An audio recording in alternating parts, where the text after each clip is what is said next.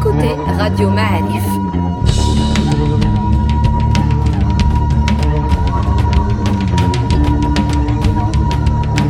Le podcast Histoire.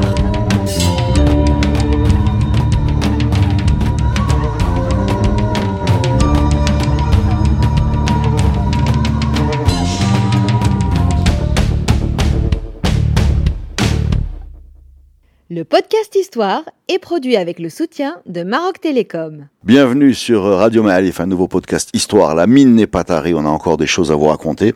Et euh, nous sommes avec Mustafa Kadeli. Salut Mustafa. Bonjour. Bienvenue. Merci. Écoute, euh, je pense que c'est toi, bien sûr, bien sûr, qui va me souhaiter la bienvenue dans ce podcast. Et tu vas, tu es chez toi, bien sûr. Euh, merci, c'est un plaisir toujours. Et puis euh, discuter des choses, c'est la mine n'est pas tarie, comme tu as dit. Hein. On a tellement de choses à raconter, effectivement, que oui, on n'arrivera jamais au bout, mais mollo mollo, on va y arriver. Ah bah écoute, euh, en tout cas, vous êtes nombreux à nous écouter, très content. Je voudrais vous remercier. On a dépassé les 2 millions et demi de- d'écoutes. C'est quand même un plaisir de, savoir qu'il y a des gens qui partagent cette passion. Mustafa, est-ce que tu te savais comme ça écouter? Non, pas autant, mais ça fait plaisir. Et puis ça montre qu'il y a un besoin. Et puis aussi la manière avec laquelle Radio Ma'arif fait les choses est fabuleuse. Donc euh, Bah écoute, c'est tous les intervenants hein, cumulés qui donnent ce chiffre, ça fait plaisir. Et aujourd'hui, tu veux nous parler de Tanger, Tanger colonial, Tanger international. ouais. Voilà, on a juste deux mots avant, on a, on a déjà parlé d'une Tanger anglaise. euh, au moment- libéré par Moulay Ismail. après un long siège. Ouais. Après un long siège, Ouais. Euh, elle a été perdue après les enfants de Ouais, ouais. euh, Ahmed Mansour en 1661, récupérée par Moulay Ismail une cinquantaine d'années après, je pense, quelque chose comme ça. C'était une grosse, un gros enjeu. Voilà, il y avait l'arrache espagnole. Euh, là, il y a eu carrément une bataille. Média. Ouais, Mahdi, Mahdi, un petit port. Oui, mais aussi stratégique. Je veux dire, la, la présence européenne sur les côtes depuis les Portugais, hein, Ouais, au on, a, début, on a beaucoup parlé de cette. les Espagnols, jusqu'à pratiquement Cap d'Or à un moment donné. Hein, Est-ce que tu me permets à moi de te raconter une histoire? Allez-y. Je suis désolé de l'arrogance, cette attitude, mais comme je suis tombé là-dessus dans, dans une source, je voulais te le partager. Figure-toi que quand euh, euh, c'est Qaïd Haddou, Rifi. Rifi, Oui. qui prend euh, Oui. qui s'appelle pas Mahdia, qui s'appelle Marmoura, Oui. il, euh, il arrive avec une grosse armée et euh, il y a que 300 Espagnols. Et les 300 Espagnols comprennent vite que ça va mal se passer, donc ils négocient. Et le, le, le gradé espagnol, je sais pas comment il s'appelle, euh, il, il négocie. Il négocie quoi? Il négocie la, la vie sauve pour euh, lui et deux autres gradés. Et il livre, euh, propose de livrer les 300 soldats euh, à Moulay. D'accord. Qaïd euh, accepte et rentre à Mahdia sans combat. Et euh, donc dans le deal, il y a également que les, les gradés les vont partir avec tout ce qu'ils peuvent prendre. C'est-à-dire qu'ils mettent sur des barques Leurs biens. Voilà. Enfin, les biens, quoi. Alors, il y a des religieux qui euh, veulent rester avec les soldats. Il y a deux religieux. Il y en a un qui se dit, euh, moi aussi, je me barre, et l'autre qui dit, non, non, je reste avec les soldats. Alors, pourquoi je te raconte tout ça? Parce que, euh, comme Oulé Ismail est très content d'avoir récupéré ce qui va rappeler Média, il va remettre en cause le deal, ce qui lui plaît pas. N'a pas été séduit par le courage de ces gradés qui ont livré leurs hommes et qui, sont, qui ont sauvé leur peau. Alors, il va les laisser partir, mais il va les laisser partir à l'arrache, qui est espagnol, où ils vont être condamnés pour, euh, pour Euh, traîtrise. désertion, traîtrise, oui. Exactement. Et les 300 hommes qui étaient censés euh, subir euh, les ténèbres de ces geôles Mknessi, qu'est-ce qu'il va en faire? Il va les, les offrir ou les donner ou les livrer à Tanger. Alors pourquoi il les livre à Tanger? D'abord, il les habille, etc. Il les livre à Tanger. Parce que Tanger est sous le siège, ça fait déjà 300 personnes de plus à nourrir. Et deuxièmement, ça, ça donne l'idée aux Tangérois, aux Anglais qui tiennent Tanger, qu'il peut être correct quand les gens se livrent. Voilà.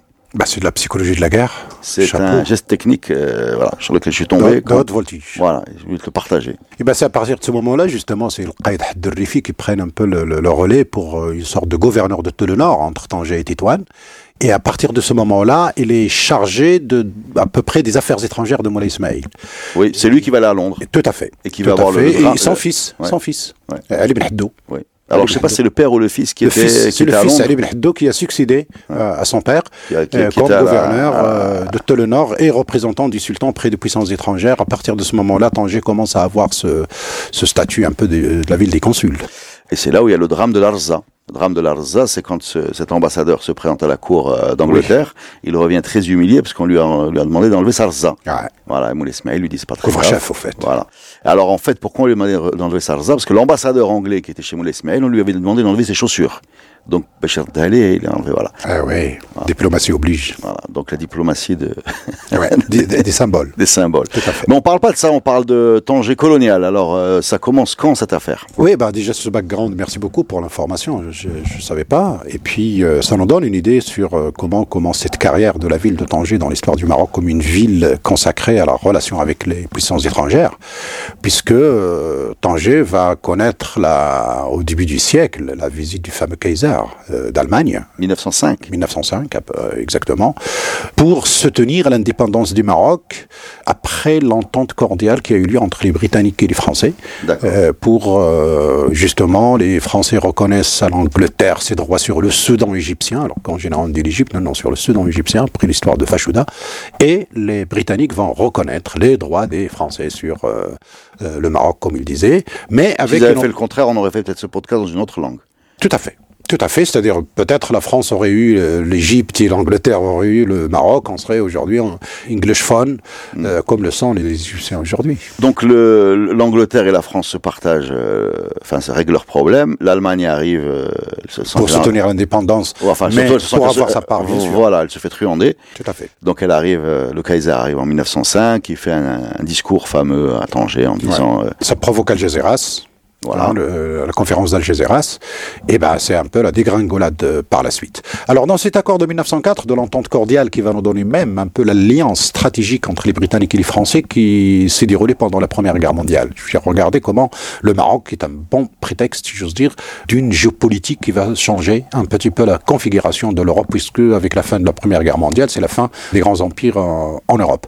Euh, ensuite, Je suis en train de dire que le fait que l'Angleterre et la France soient alliés dans la Première Guerre mondiale contre euh, l'Allemagne, date de 1904, l'entente cordiale, ça s'appelle comme ça, et sur le sujet du Maroc. alors qu'ils se sont fait la guerre pendant tout le Moyen Âge. admettons. Ouais, euh, jusque-là, ils étaient en concurrence même, là, en rappelant le, le canal de Suez. euh, je veux dire, c'est les Français qui l'ont creusé. Après, les Britanniques ont essayé de récupérer, ils ont fini par récupérer la part des Égyptiens, parce que finalement, c'est eux qui, pour eux, il était très stratégique, la route vers l'Asie. Donc, c'est. Ouais. Ah ouais. Ah ouais, ouais, bah, je, écoute, sais pas c'est- comment, c'est- je sais pas comment prendre ça. bah, écoute, euh, sur, sur notre dos, mais c'est sur notre dos. sur notre dos. Sur notre dos. Et euh, dedans, il précise deux choses.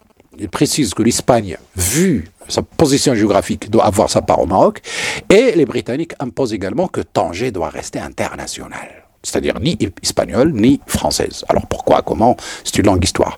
Donc à partir de là, euh, C'est une, histoire de, de- de- c'est une histoire de géographie, non? euh, de jeux politiques, euh, de jeux politiques et euh, euh, bon, même dans leur alliance, les coups euh, dans le dos ne sont pas euh, minimes, hein, loin de là. Chacun essaie de coincer l'autre de manière indirecte, parce que le fait que les Espagnols puissent avoir le nord du Maroc, ça empêche la France d'avoir la continuité territoriale depuis la Tunisie jusqu'à Tanger, parce que le rêve était cette histoire de continuité territoriale, Bézert, Tanger, Tanger, Abidjan.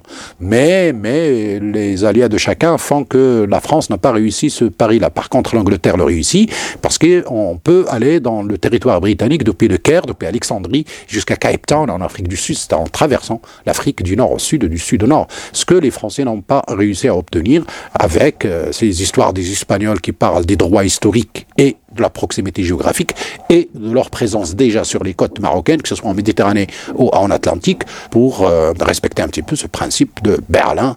euh, tout un Il est, il est a- amusant cet argument du droit historique. C'est-à-dire que les Espagnols font valoir un droit historique sur le Maroc. Ouais. D'accord. Ah ouais, et le, le terme est utilisé. Alors bon, on peut l'interpréter comme on veut, hein, on revient à une histoire de doctrine. Mais en tout cas, ils estiment qu'ils ont des droits historiques en plus de leur présence sur les côtes, que ce soit via Cisneros d'Arla ou à Septa et Melilla pour avoir leur, euh, leur part euh, au sud et au nord. D'accord. Donc continuons. On Oui. est... Et donc, dans l'article 1 du traité de protectorat, par exemple, il est précisé hein, que l'Espagne, vu euh, ses positions géographiques et ses droits, va avoir sa part euh, au Maroc et Tanger va être international. C'est précisé dans l'article 1 du traité de protectorat du 30 mars 1912. Donc les Anglais obtiennent ce qu'ils veulent oui, au détriment des Français ouais, et des Espagnols. Non, ils poussent les Espagnols. Alors, regardez comment les Britanniques euh, supportent un peu les, les Parce que Espagnols. les Espagnols sont partout autour, ils sont dans, le, dans le- la zone nord. Donc, oui, euh, mais ils ont préféré avoir les Espagnols des deux côtés que d'avoir les Français. D'accord. En Les Espagnols sont un peu sur le déclin quand même. C'est quand même euh, la deuxième division. Tout Voilà. à fait. L'Europa League, quoi. Tout à fait. Mm. Tout à fait, parce que déjà l'opinion publique était anticoloniale en Espagne. Depuis la- le désastre de Cuba, comme ils disent en 1898, la statue de Christophe Columbus a été détruite à Cadiz, je crois. Oui, à Cadiz. Et il a été détruite par les manifestants parce que pour eux, il était le responsable de ce désastre qui arrive euh, en fin de parcours pour l'Espagne, qui était la puissance coloniale dominante en Amérique centrale et en Amérique du Sud. Et puis euh, voilà la débandade de Cuba. Et donc là, on a l'opinion publique espagnole qui commence à être anticoloniale et qui l'est restée ouais. anti- anticoloniale. Ils n'ont pas les moyens. C'est pas une non. Ils aimeraient bien leur part au gâteau. hein. Je veux dire en Afrique, qu'est-ce qu'ils obtiennent? Ils obtiennent au Maroc, au nord et au sud, et un petit bout dans la- de Cabinda, à côté du Cameroun, ce qu'on appelle le- aujourd'hui la Guinée équatoriale. Équatoriale, ça s'appelait historiquement l'enclave de Cabinda. C'est tout ce que les Espagnols ont eu, en plus des Portugais qui étaient également une puissance qui ont eu un tout petit peu, euh, mais les deux grandes puissances restent la France et la Grande-Bretagne au niveau de l'Afrique, et c'est pour cela qu'ils se partagent un peu le gâteau comme on dit au Congrès de Berlin.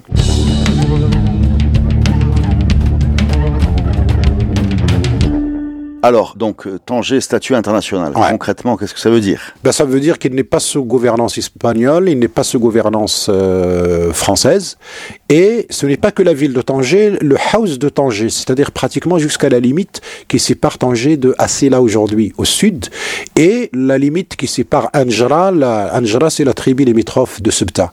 Donc tout ce territoire fait partie de la zone internationale. C'est pas que la ville elle-même, la ville est en ce qu'on peut appeler aujourd'hui sa banlieue, jusqu'aux limites que je viens d'indiquer. Et ensuite, euh, concrètement, c'est un conseil international qui gouverne la ville avec euh, un délégué du sultan Bendoub Sultani, comme on, on l'appelle.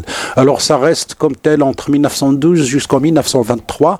Il n'y avait rien. Il y a la France qui gère cela d'une manière indirecte, parce que justement, juste après le protectorat, le temps de mettre en place les accords, la guerre éclate et donc on laisse. Et c'est après la victoire, après avoir réglé les problèmes d'Europe, de Turquie, de la- toutes les conférences de Versailles, de Lausanne, de Saint-Rémy, qu'il s'occupe de Tanger pour aboutir à un accord définitif en 1923, exactement le 12 décembre 1923 à Versailles justement, où les trois puissances euh, espagnoles, françaises et anglaises en met en place ce qu'on appelle le, le statut international de la ville de Tanger. Donc, il y a trois puissances. Trois puissances, mais il y a un non-vainqueur, c'est l'Espagne, Oui. deux vainqueurs de la Grande Guerre, et un quatrième vainqueur qui n'a pas été autorisé à se présenter, l'Italie, et qui proteste. Alors, euh, je suis désolé, j'ai un trou de mémoire. Je ne sais pas ce qu'a fait l'Italie pendant la Première Guerre mondiale. Bah, il était, je n'ai euh, aucune. il a viré sa cutie. Au début, il était... Ah, voilà, je savais bien que c'était compliqué. Oh, ouais.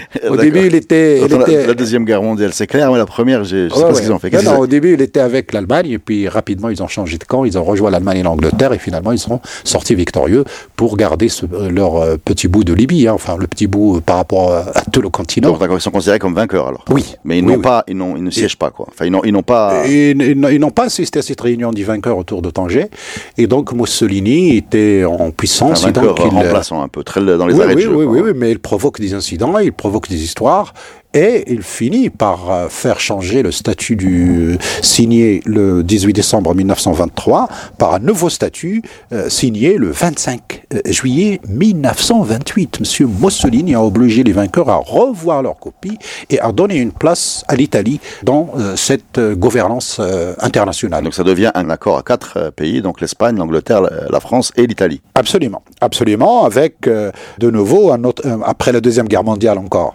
Hein, il y a des vainqueurs, là, les, les Russes. euh, que les Italiens, ils ont perdu là. euh, oui, mais sauf que là, là, après la Deuxième Guerre mondiale, c'est les, Les Russes et les Russes Américains. et les Américains qui se pointent pour euh, renégocier ce traité de 28 pour euh, s'incruster également et avoir leur place par un traité de la réunion à Paris le 31 août 1945. Avec un nouveau traité. Ouais, euh, ils ont ajouté Ils ont amendé. quelques, amendements pour donner place à, euh, dans les institutions de la ville. Donc il faut bien en parler aussi, comment cette ville Oui, mais était... con- euh, concrètement, c'est quoi en fait? Ça veut dire que tu, tu as un siège, que tu as un consul, que tu as un... Comment ça marche cette affaire-là?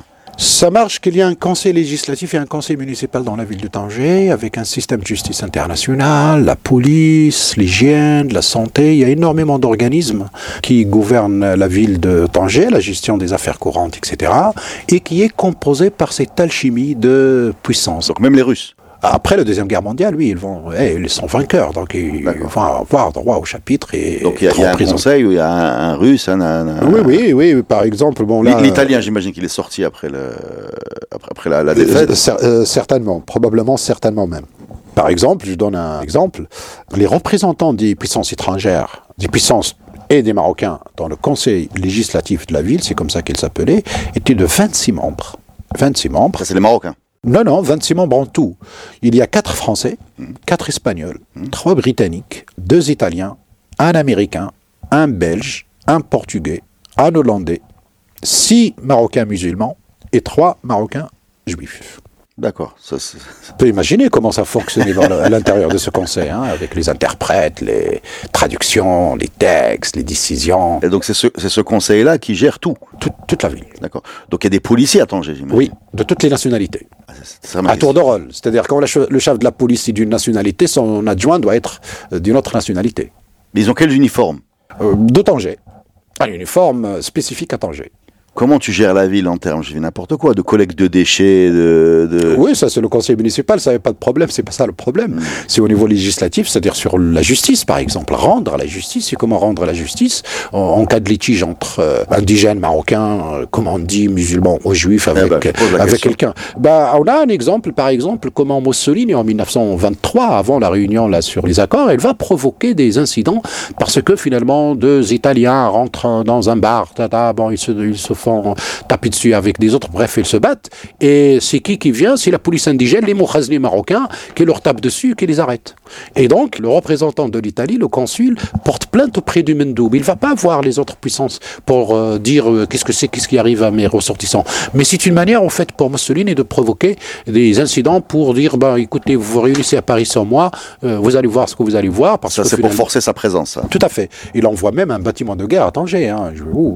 C'était vraiment de, une sorte de menace. En hein. quelle année 1923, juste avant les accords de Versailles de décembre 1923. Cela s'est passé au mois de juillet, mais c'est les, les Marocains qui arrêtent les deux Italiens qui ont provoqué l'incident et les tabassent. Hein. je veux dire, c'est du sérieux. Alors Tanger donc euh, débarque euh, le Kaiser, euh, Mussolini envoie ses, bateaux. je crois qu'elle est bombardée aussi non par les Français juste avant le, le, Isli. juste avant Isli, voilà. La bataille d'Isli, ils ont bombardé Tanger. Donc elle a toujours été un enjeu en fait. Elle a toujours été un enjeu. sa position de, point d'entrée du détroit de Gibraltar vers la mer Méditerranée ou la sortie qui crée ça. Tout à fait. Oui, là c'est la position stratégique.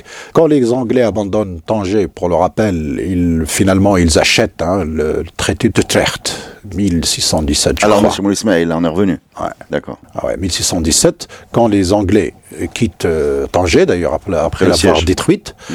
ils finissent par acheter Gibraltar, le traité de Trecht 1617, et ils s'installent de l'autre côté. Et ils l'achètent aux Espagnols. Aux Espagnols. Ah, c'est un achat. C'est un achat. Gibraltar a été acheté aux Espagnols. Le traité d'Utrecht en Hollande, 1617. C'est un gros investissement foncier, ça. Bah, en tout cas, c'est une option. Euh, c'est une option qui a fait son boulot parce que imagine... quand ils perdent Tanger, ils prennent Gibraltar. Tout à fait. Euh, quelques années plus tard. 1717, pardon, j'ai dit 1617, 1717, pardon c'est-à-dire au temps de Moulay Ismail. Ils s'installent en face et donc ils y sont toujours parce que c'est un acte d'achat et ce n'est pas une occupation illégale ou une colonisation ou quelque chose comme ça. Bon, ça c'est des contextes entre les Espagnols et les Britanniques qui étaient des ennemis intimes pendant très longtemps.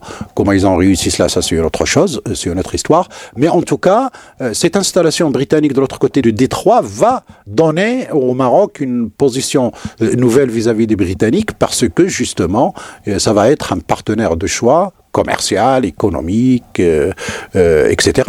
Puisque Gibraltar va longtemps dépendre de Tanger dans ses fournitures d'aliments, même pendant le blocus, le blocus quand, de il y a des, quand il y a des blocus, c'est toujours Tanger. Peut-être, je crois que c'est toujours pour cette raison que les Britanniques ont insisté à ce qu'il ne soit ni sous autorité espagnole ni sous autorité française pour avoir un droit de regard et une main libre pour, en, au cas où, de pépins avec euh, Gibraltar. Alors, on a parlé de tous ces gens-là qui siègent. Le Marocain, Marocain euh, lambda. Comment il vit ce quadruple conseil? Quels sont les impacts de ce statut sur son quotidien par rapport à ce que pouvait vivre son concitoyen euh, casablancais, Fassi ou Ben, Marrakchi je, je- je crois que là, il y a quelque chose de très intéressant parce que les Tangérois ne vont pas connaître un statut de l'indigénat comme l'on connaît les, les Marocains des autres régions du Maroc, au nord, au sud, dans les zones espagnoles ou la zone euh, française. Euh, rappelons quand même cette carte un petit peu de Tanger l'international, les Espagnols au nord, les Français au centre, à l'intérieur de la zone française, on avait une colonie espagnole qui s'appelait Ifni, après le Sahara qui est divisé en deux, une partie Protectorat, une partie colonie. colonie. Euh, bref, euh, je veux dire, nous avons des statuts de l'indigénat, sauf à Tanger, où un peu les Tangérois, on pourrait dire, a été un peu citoyens, puisque c'est le Mendoub qui préside le conseil lé- législatif. Les Marocains des deux confessions Qui est le Mendo le Mendoub du sultan. C'était le Gabbas au début, le grand-père de Khatib, qui était devenu après grand vizir. Et quand il, après, il a pris sa retraite, c'est Bouachrin qui le remplace à Tanger, et c'est euh, qui le remplace à la tête de- du euh, Sadr al-Adam, le grand vizir euh, de sultan, à partir de 1919, je crois. Donc ça c'était les représentants du sultan à Ouais, Tanger, voilà, ouais. qui siégeaient donc dans Qui préside le conseil qui préside. législatif. Ce, que- ce les- tu es en train de dire, c'est que plus ou moins ils avaient un, un statut plus noble que les autres Marocains. que les autres Marocains. Ouais. voilà. Oui, oui. C'est-à-dire, ils pouvaient être euh, policiers de métier. Les lois sont votées dans ce conseil législatif, ils sont applicables à, à tout le monde. Mais nous sommes dans une zone euh, aussi sur le plan économique un peu de duty free. hein. Il n'y a pas de taxes. Les marchandises, les, tous les trafics, toutes les mafias du monde, la traite des blanches, c'est là qu'on a une- un imaginaire sur euh, Tanger. La Une- traite des blanches, s'il te la plaît. les, les- les esclaves blanches, c'est-à-dire les européennes, c'était la capitale de la prostitution des européennes. Euh, les mafias, les, les comment on dit, les mafias au niveau statutaire, il n'y a pas de différence entre un Marocain et un Italien, c'est ce que a, tu pri- dis. a priori, non, parce que aussi tout ce mélange des colonies, c'est-à-dire ils étaient très peu nombreux, c'est surtout les gens qui travaillent dans l'échange de monnaie et puis le commerce. Et surtout qu'il n'y avait pas de taxes. Donc le changement, vous pouvez imaginer combien de monnaies circulaient à Tanger à l'époque. Toutes les populations, tous les pays ont leur monnaie qui circulait. hein. Et puis un, un marché de change entre les monnaies et les monnaies. Et je ne sais pas comment ça marchait au quotidien, mais j'imagine que vous pouvez payer dans une devise et avoir la monnaie dans une autre sans problème. Est-ce que euh, ce côté international se traduit dans la démographie? C'est-à-dire qu'est-ce qu'il y a vraiment ces communautés-là? Et quelle est la part des, des Marocains dans, dans, dans cette ville Ils de sont Tanger? majoritaires, il n'y a pas de problème. Mais la première communauté étrangère, c'est les Espagnols. D'accord. Très peu de Français. On a des chiffres? Il doit y en avoir, j'en ai pas, mais il doit y en avoir. Mais la première communauté, c'est l'espagnol. C'est pour ça que la langue espagnole, d'ailleurs, on a, quand on revient à Mohamed Choukri dans le PNU, il nous donne un petit peu cette euh, configuration de la société tangéroise où la langue espagnole est la langue de la rue par excellence, y compris pour les indigènes qui apprennent cette langue espagnole, puisque la communauté espagnole était très importante et très dominante par rapport à la communauté française, et puis quelques Italiens, quelques bon, Russes, de toutes les nationalités, mais surtout la communauté espagnole. Vu la proximité aussi avec la zone espagnole du Nord, où les gens circulaient entre, euh, je sais pas moi, l'Arèche, Chassela, Qsar Kbir, Tétouan, avec Tanger. Pour eux, c'est beaucoup plus facile, c'est juste à côté. Alors, euh, tout ça se termine en 1956, j'imagine Non, il y a des épisodes. Ah, bah. Franco, Franco, qui occupe Tanger pendant la Deuxième Guerre mondiale, il en profite. Et il l'annexe à la zone espagnole, contrairement à tous les accords. Parce que, bon, bah, les accords précédents. Il profite du, du désordre. Bah, écoute, les gens se, se chamaillent, ils s'entretuent en Europe, ils en profitent, et ils rentrent en, euh, le 4 novembre 1940, et ils gardent euh, Tanger jusqu'au 11 octobre 1945. Ah oui, il devient espagnol, Une et année. donc, donc là, on peut imaginer aussi la reconfiguration. Il revient à un système, je dirais, nomme un pacha, il n'y a plus de mendoub, il, ça y est, il chasse le mendoub du sultan, il, il met en place un pacha, il dit ça fait partie de la zone espagnole, donc il est gouverné euh, comme toutes les villes qui dépendent des Espagnols au nord. Et donc il nomme un pacha, et puis il, il annule tout, et il applique la loi espagnole qui s'applique à Titoine ou dans les autres régions du Ouais, nord. enfin, la colonie, quoi. Ouais. Et puis bon, avec la fin de la Deuxième Guerre mondiale, il se retire tranquillement comme il est rentré, comme c'est de rien n'était. D'accord. Est-ce qu'il y a d'autres épisodes comme ça, un peu étranges? Le fameux discours de Mohamed V à Tanger, c'est-à-dire en le 7 avril 1947. Ah, c'est un discours important où il s'adresse à, à la communauté internationale, Tout à fait. à la radio, si je ne me trompe pas. Tout à fait, oui. Et qui va marquer la, la rupture entre euh, Mohamed Ben Youssef et, en tout cas, le durcissement Tout à fait. entre le- la France et, et le sultan. Déjà, c'est une gymnastique parce qu'il est parti en train. Et partir en train, c'est partir de Rabat. Il fallait traverser la zone espagnole, nord. C'est une manière de fermer de nouveau la souveraineté sur la zone espagnole, parce que bon, on est en système colonial, tout le monde se croyait éternel, occupant du Maroc, et que, etc. Et donc, c'est pas une démarche simple. Il a fallu, j'imagine, beaucoup de préparation, beaucoup de négociations entre les autorités françaises et espagnoles pour ce passage. Et son passage, il s'arrête bien sûr dans les villes où passe le train. Kbir, c'est là. Une démonstration de popularité, quoi. Ah, de popularité et même de décision. Je crois qu'il limoge l'un des pachas, je sais plus si c'est celui de Kbir, de Asila ou de la il limoge un pacha, c'est-à-dire comme s'il il surpasse alors que le khalifa du sultan, les autorités espagnoles, etc. Je ne sais pas pourquoi, mais en tout cas, il limoge un pacha dans la zone espagnole et c'est très symbolique au niveau du pouvoir. C'est moi le pouvoir, quel que soit, euh, quel que soient les, les, les, statuts, etc. Et il arrive à Tanger, bien sûr, il part avec une grande euh, délégation, les notables du Marzen, euh, il y a même le, le pacha Tamil Glaoui qui est parti également là-bas. On garde d'ailleurs... C'est quelle année ça? en, Le 7 avril 1947, donc au lendemain de la Seconde Guerre mondiale. Le résident général, c'était Eric Labonne. Et aussi, pour l'anecdote, pour les, les, gens de ma génération qui ont étudié un poète de Marrakech, Sha'ir al-Hamra, euh, Mohamed Ben Ibrahim, il a fait une, euh, l'hija, ce qu'il insulte un restaurant, le Mat'am al-Baladi, يأتيك بالطعام والدباب يتبعه وكالجراد, je crois, دباب المطعم البلدي. Bref, on a un poème qu'on a étudié au collège. Quel, quel, quel rapport entre les mouches du, bah parce que, du restaurant Je suis ouais, perdu là. Mohamed Ben Ibrahim, le Sha'ir al-Hamra, était le secrétaire du Glaoui. Il l'avait accompagné dans ce grand voyage de Mohamed V à, à, Tanger. Et donc, il nous a laissé une trace un peu de son passage de Tanger où il insulte ce restaurant municipal qu'il a probablement mal servi ou n'était pas content du service. Ah, il, il, il, d'accord, d'accord. C'est une sorte de com commentaire de client insatisfait. Oui, ben, Ibrahim, il connaît dans sa poésie par ce, beaucoup de ah, choses. Moi, je crois qu'il y avait une image dans les mouches, le Matam al-Baladi. Eh ben, يأتيك بالطعام والذباب يتبعه. واش واحد جايب لك quelqu'un qui t'amène à bouffer avec une, ouais. une nuée de, de, de, de, mouches qui le suivent, ben, c'est sale. Alors, juste pour terminer sur ce discours, nous, ce qu'on apprend à l'école, c'est que c'est un discours qui euh, était censé être validé par le comme d'habitude, par le résident général. Où, où, il sort un peu du texte et, et, il rentre dans le bras de fer. Tout à fait, tout à fait. D'ailleurs, euh, dedans. Qui, qui, va aboutir d'ailleurs à sa mise à l'écart. Avec toutes ces représentations internationales, etc. Je veux dire, il, pour la première fois, on ne mentionne pas le rôle positif de la France au Maroc. Il ne rend pas hommage à la France euh, au Maroc, alors que d'habitude, on lui fait écrire cela dans ses discours. Il n'avait pas le choix. Là, comme elle n'est plus sous tutelle directe du résident général, parce que dans une ville où les Français n'ont pas pignon, si j'ose dire, il prend sa liberté et il fait un discours comme ça lui venait. Ouais, ouais. Et ensuite, c'est une rupture parce que quand on lit par exemple le discours euh, de mobilisation des Marocains pour la deuxième guerre mondiale, c'est un, c'est une ode à, à, la colonisation. Tout à fait. Voilà, tout, c'est tout le monde sait comment on était.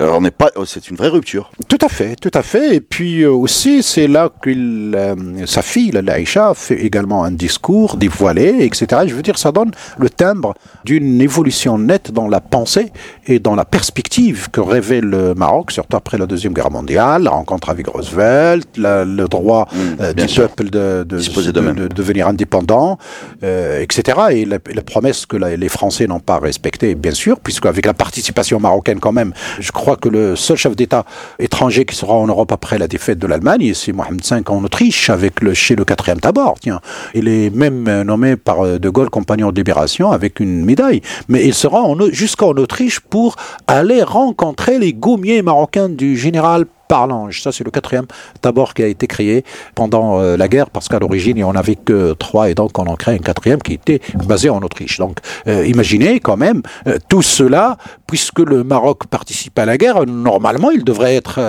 considéré comme un pays vainqueur. La France était occupée quand même. Bon, hein, finalement, c'est la France qui devient vainqueur, pourquoi pas, mais le Maroc, il est vainqueur aussi, puisqu'il, bon, même si ces soldats font partie des corps expéditionnaires français, mais le chef de l'État se rend en France, et après, il part en visite de ses troupes en Autriche.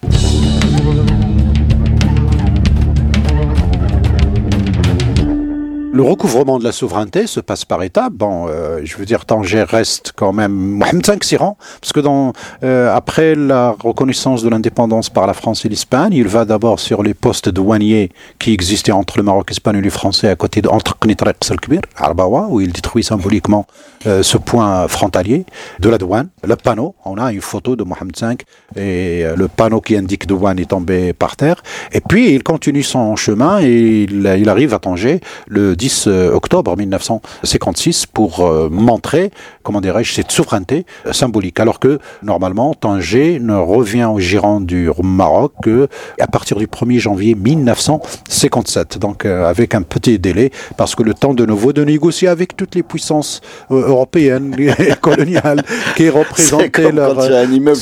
C'est chaque locataire. Bah oui, c'est malheureusement, et ça a continué jusqu'en 1975 ainsi, euh, étape par étape, mais euh, certains disent c'est une bonne chose, d'autres disent euh, non, mais ce n'est pas le fond du sujet, puisque cette histoire quand même est assez longue et assez complexe, parce que justement, si on était les derniers en Afrique à être colonisés, on a eu ce malheur d'être divisé entre plusieurs puissances coloniales avec plusieurs statuts, et ça, ça continue encore à impacter notre, comment dirais-je, notre quotidien et nos intérêts, et cela que partie remise. Merci beaucoup, Mustafa. Merci à vous. On a parlé de Tanger, on a parlé d'Angleterre, on a parlé de russe, d'espagnol, d'italien. Euh, de Mohamed Khamis, Mohamed Ibn Youssef, de Moulay Ismail, de, de, Kaiser, de l'Allemagne. Voilà, c'est très riche. Euh, je peux ajouter quelque chose? Mais non. non, ce qui est rigolo, c'est que les, Italiens, quand Mussolini, quand il arrive à s'imposer, eh ben, elle rachète le palais de Moulay Hafid pour y installer une école et euh, un, truc euh, de formation italienne. C'est le palais de Moulay Hafid que Mussolini a acheté. il y a toujours un restaurant italien aujourd'hui. Ah ben voilà, ça, tout cela s'explique.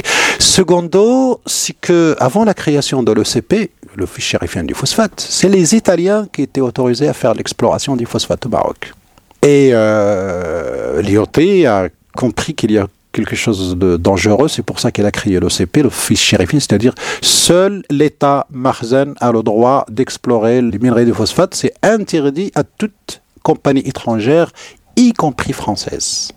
Parce que jusqu'en 22 ou 23, la date de création de l'OCP, on a découvert les phosphates, Ribga, Wadzam. C'est une société italienne d'ailleurs, suite à cet accord de 23 qui plie bagage, suite à cet incident dont on a parlé au début, qui plie bagage. Et donc, mais ils étaient côté Wadzam, Ibn en train de faire l'exploration pour l'exploitation. Mais là, l'IOT ferme les vannes et donc aucune société étrangère n'avait plus le droit d'explorer ou d'exploiter les phosphates, d'où la création de l'office chérifien des phosphates qui existe toujours, parce que c'est une société d'État, d'État marocain qu'on appelait le Marcel. Merci beaucoup Mustafa. Merci. Et à la prochaine pour un nouveau podcast. Euh, celui-là était un peu vertigineux, parce que Tanger a une histoire très riche en fait. Euh, on s'en rend compte euh, avec toi. Merci. Merci.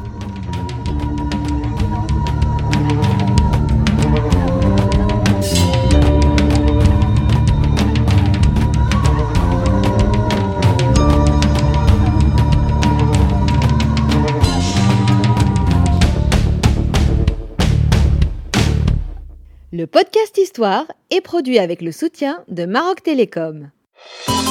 Maroc Télécom, un monde nouveau vous appelle.